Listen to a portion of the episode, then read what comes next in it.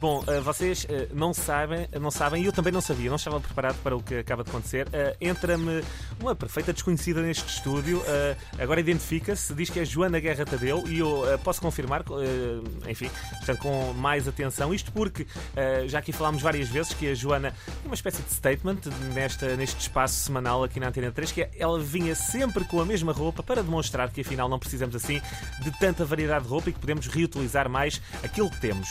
e hoje aparece aparece-me aqui com uh, uma indumentária totalmente nova uh, e com um upgrade visual também ao nível uh, dos olhos. não sei se queres explicar, Joana. Tenho os óculos novos, já não Verdade. tenho os óculos partidos. Pá, não sei o que é que se Bom passa. dia. É, foi uma semana muito atribulada para ti. Isto, a roupa não é nova, de longe. Para mim é, olha, para mim tudo que tragas. Mas é novo para ti e para os sim. nossos ouvintes que nos veem sim, em direto no Facebook. Sim, sim, e para aqueles que estão a caminho do trabalho, no carro também. Para isso é fundamental. É fundamental. Sim, sim, não me duvides disso. Antena 3, a alternativa pop. Manhã de terça-feira, vamos lá, Ambientalista Imperfeita. Ambientalista Imperfeita.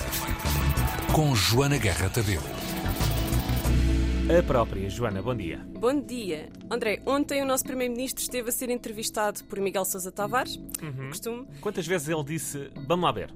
Que ele... Por acaso não foram muitas. Não, ele não. diz muitas vezes isso. Vamos lá ver. Uh, mas falaram, sim, momentaneamente, momentaneamente sim. só, uh, da maior crise que esta geração tem para enfrentar, que é a crise climática. Hum, ok. Ah, por instantes, Miguel Sousa Tavares até parecia compreender o problema sistémico das alterações climáticas, quando disse que não era a pedir às pessoas que fechassem a torneira enquanto lavavam os dentes para poupar um decilitro de água, se bem que na verdade poupamos para aí uns 20 litros, mas hum, pronto, okay. que se ia resolver a crise climática e o problema da seca que está prevista para Portugal. Hum. Mas logo de seguida comparou os esforços de descarbonização de Portugal aos esforços do crescimento económico da China o que, na minha opinião, é risível. Hum. Comparar a nossa vontade de fechar centrais a carvão com a vontade da China de as construir, quando nós, como já falámos no episódio anterior, uhum.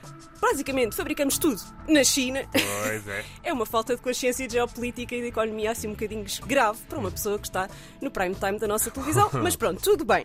Também disse que era muito difícil um jovem ter uma vida digna em Portugal a ganhar 2.700 euros por mês no seu primeiro emprego, o que mostra que ele está perfeitamente consciente da realidade da maioria dos jovens em Portugal. 2.700 euros. Sim, Sim. hashtag só que não, não é? De facto. uh, acho que tinham dois a mais, possivelmente. Uh, Enganou-se. Eu acho foi? que sim, acho que sim.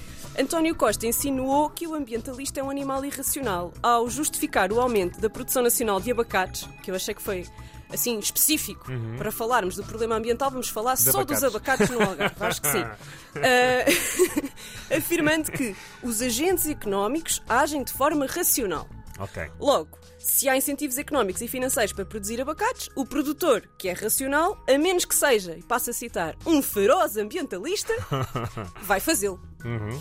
Eu acho que o Primeiro-Ministro se enganou no raciocínio. O que ele queria mesmo dizer é que os agentes políticos é que estão a agir irracionalmente. Se não vejamos, hum. em 2019 e 2020, os governos deram 20% mais dinheiro para financiar projetos de extração e transformação de combustíveis fósseis do que a programas de transição energética e de descarbonização. Hum. O que contribui diretamente para a ação supostamente racional dos agentes económicos, não é verdade? Pois é. Uh, ao mesmo tempo, a poluição atmosférica mata mais do que a malária, a sida e a tuberculose juntas. Oh. Estamos a falar de 4 milhões de pessoas por ano, mais coisa menos coisa, mas só 1% deste dinheiro é que vai para combater a poluição. Não sei, eu diria que há aqui qualquer coisa que não estamos a pensar muito bem. Talvez. Ao mesmo tempo, 37% do PIB mundial deste século Sim. vai ser gasto a lidar com a crise climática. Isto dá mais ou menos 3 mil euros por cada tonelada de carbono emitida. Tu dizes-me assim, mas o que, é, que é que isso dá, né? Oh, explica-me lá o que é que são 3 mil oh, Joana, euros. tu, por favor, explica-me lá o que é que são 3 mil euros. Em Portugal, nós Sim. fazemos mais ou menos 20 mil toneladas por dia, portanto, de okay. emissões de carbono. O país. Okay? O país. Uhum. Portanto, isto está mais ou menos a gastar 60 mil euros por dia a compensar o facto de nós estarmos a fazer isto. Ok. Dá mais ou menos 22 milhões por ano, okay. que é o mesmo número de turistas que nós tivemos quando batemos os recordes. Portanto, há um milhão por turista cá entra, a gente tem que gastar um milhão para compensar as, as emissões de carbono. Okay. Ao mesmo tempo que nos custa aos governos 3 mil euros por tonelada compensar estas emissões, o preço do carbono, que é assim um mercado meio estranho, que ninguém percebe muito bem como funciona, é uma mistura entre a minha compreensão do mercado de carbono, e atenção que eu tento muito, Sim. é mais ou menos o mesmo que falar em bolsa misturado com bitcoins e coisas do estilo. Começo logo a ficar toda baralhada, porque ninguém percebe muito bem como é que nós andamos a pagar pelas emissões que andamos a fazer, porque não é possível compensá-las em tempo útil. Hum. As árvores demoram a crescer, sabes? A sério. Pois é, tu metes uma árvore no chão, não é? Para compensar as- as emissões que fizeste ontem. E a árvore começa a compensar daqui a Pois 15, é. 20 anos. É um investimento a longo Enfim. prazo. O preço do carbono, notícias por todo o lado, acabou de superar os fantásticos 50 euros por tonelada. Ok. 50 euros, 3 mil euros, está perto. Uhum. Enfim. Se o debate político sobre as alterações climáticas é um debate apenas e somente económico, acho que consegui juntar aqui dois ou três argumentos a favor da sua mitigação. Uhum. Quando o tema foi o desemprego, houve três palavras que eu não ouvi ninguém dizer, nem vá. na entrevista do Primeiro-Ministro ontem, Sim. nem nos debates das autárquicas a que eu até agora tive a oportunidade de assistir, que não assisti a todos, malta. Também não, não sou assim tão doida. As três palavras são empregos para clima. Estamos a falar de construir ferrovia, fazer energia pública renovável, a gestão e a proteção das florestas, enfim, há muitos empregos que têm que ser criados para nós conseguirmos mitigar as alterações climáticas e que podem empregar estes jovens que não ganham 2.700 euros por Não, mês. lamento desapontar, não Enfim, ganham. Já imaginaste se pudéssemos matar dois coelhos de uma cajadada? Isso é que era. Perdoem-me, ouvintes Ah, veganos. Pois, mas atenção. por, acaso, por acaso eu pensei logo nisso. Quando disseste. Oi? Oi, oi, cuidado.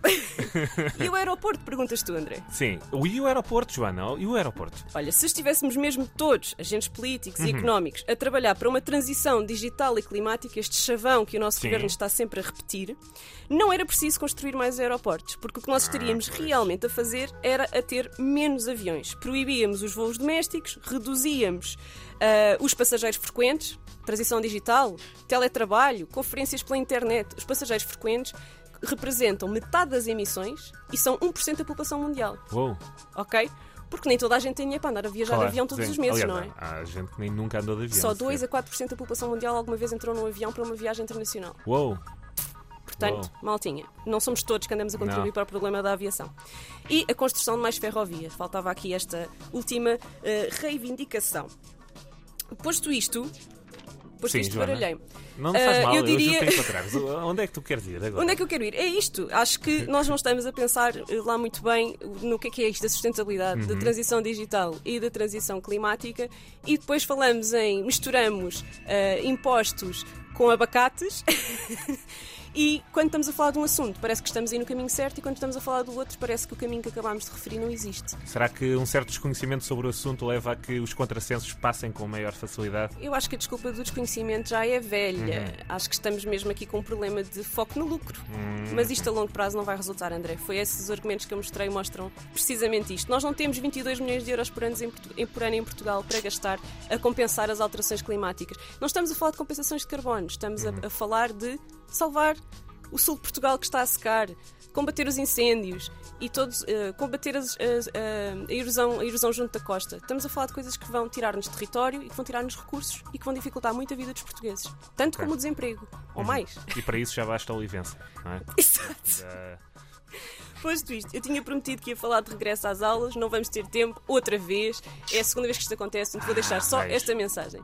As duas coisas em que temos que nos focar para um regresso às aulas e um regresso ao escritório mais sustentável são apenas aquilo que comemos e a maneira como nos movemos. Ok. Porque não é eh, escolher o material escolar mais XPTO Eco- e ecológico que nós vamos fazer uma grande diferença. Ok. É ir para o trabalho ou para a escola, bicicleta, a pé, transportes públicos, seja o que for, e evitar utilizar um automóvel e comendo menos Carne. Lindo, muito bem. O Pois. episódio do podcast de hoje é. vai ser sobre algo ainda mais grave. Eu Então estive à espera que chovesse Conta. para dizer isto, Quem é que porque em? Portugal não, não fazer isto é muito difícil. Hum. O episódio de hoje vai ser sobre comer menos peixe. Uou, boa. Mas malta, o verão já passou, portanto vamos começar a falar nisto. Eu estava com medo de dizer isto no verão, que as pessoas, ah e tal, e Hum. Sabes vou que para o a verão ainda praia, continua peixe e há gente que entrou de férias esta semana. ah, Pronto, está bem, alguma, uma porcentagem da população vai ficar E- zangada comigo. Eu ainda vou de férias. Gostava Pois, de dizer eh, isso, portanto, ah, se calhar. Lamento. Come menos peixe na mesma. Então, convidado de hoje. Convidados, Vá. Ana Matias, a coordenadora de pescas e aquacultura da Siena, que é uma ONG dedicada à conservação dos oceanos, Sim. e Rodrigo Sengo, consultor para Portugal da Marine Stewardship Council, que é uma certificação de pesca sustentável internacional. E a canção de hoje, porque está a chover, chama-se Feels Like Summer, Uhum. Childish Gambino, de 2018. Muito bem. Ambientalista Imperfeita. Com a Joana Guerra Tadeu, Joana, podcast disponível logo à tarde, no site da Antena 3, nas, nas plataformas eh, habituais costume. também, do costume. Eh, nós eh, voltamos a ver-nos dentro de um mês. Mais ou menos. Tu voltas para a semana, mas na próxima semana não estou eu aqui. Tá e bem. depois vou de férias, Vou ter 15 saudades dias. E depois é um feriado. E Depois é um portanto, feriado. só lá para 11 de outubro é que a gente se volta a ver. Está bem, Espero que venhas com outra roupa nessa altura. E com outros óculos. Um mês também dá tempo. Epá, não. Não? Não, não, não. Ah, pois não pode ser. Temos que usar, usar. Pois até é. dar. Eu vou estudar, eu vou estudar durante as próximas semanas, eu prometo, Joana. Eu vou, eu vou estudar. Beijinhos. Beijinhos.